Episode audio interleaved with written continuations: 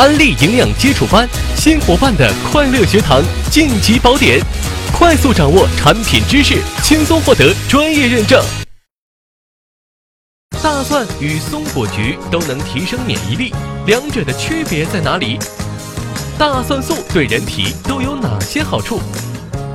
怎么吃大蒜才能避免难闻的口气？本期营养基础班告诉你怎么吃大蒜。接下来我跟大家聊一聊大蒜。那么提到大蒜呢，跟松果菊的一个重要的区别，就是松果菊主要对应的是人的呼吸道的感染，而大蒜主要对应的是人的消化道和泌尿道的感染。我们针对我们不同的身体出现的情况的时候，我就可以有一个对应的针对性的选择。这也是帮助大家厘清这种概念。你不能说，如果这个人身上有感染，我就全部都是用松果菊，不对的，而是也它也是有它的系统的特殊性的。那么另外再有一个呢，就是对于大蒜，我相信大家都不陌生。它跟松果菊的差别就在于说，松果菊是中国人很不了解它，但大蒜是中国人非常了解它。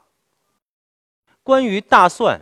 其实历史上有很多好的研究，而且包括近代里面也有很多关于大蒜的现代的研究，嗯，它的抗感染能力有很强，但是唯独唯独大蒜有一个问题，就是吃完生蒜以后的这个口气太难以接受。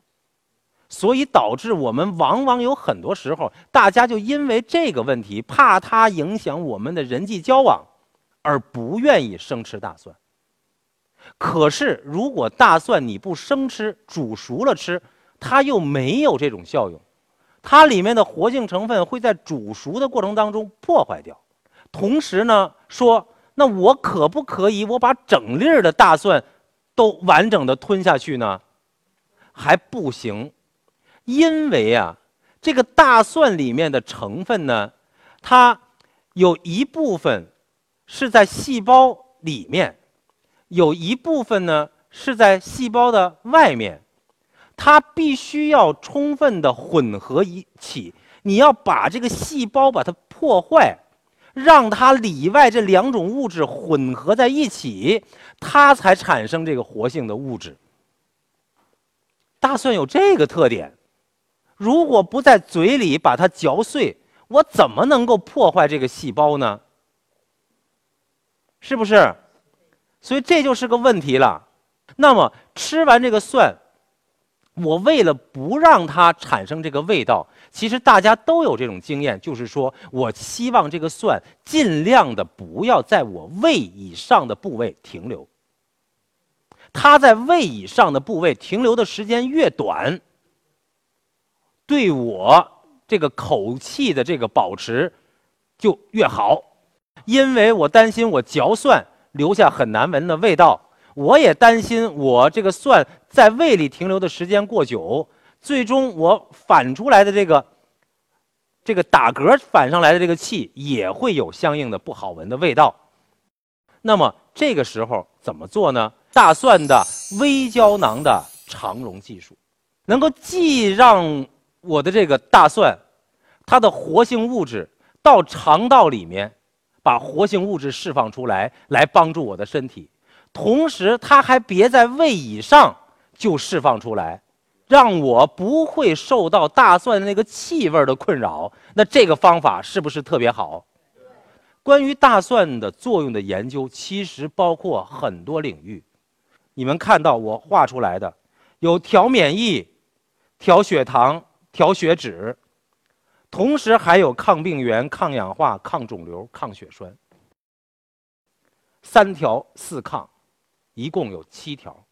所以我们曾经以前有一位老讲师给我们大家总结了，说大蒜呢是七剑下天山，就是七个功能能够帮助到你的机体。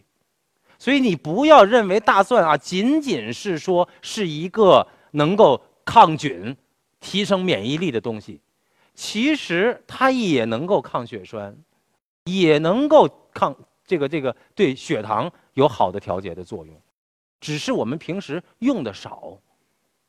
而在这里面呢，我要跟大家说的，当然重点也是关于大蒜的提升免疫力的作用。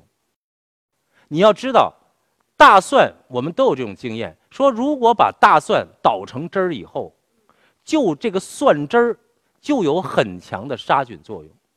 在以前的战争年代，我们没有药物的时候，其实就是用蒜汁儿来洗这个纱布杀菌的。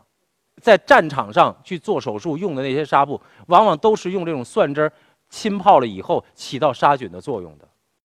而蒜的这个汁儿，我告诉大家，稀释到一万倍以上，依然能够保持良好的抗菌作用。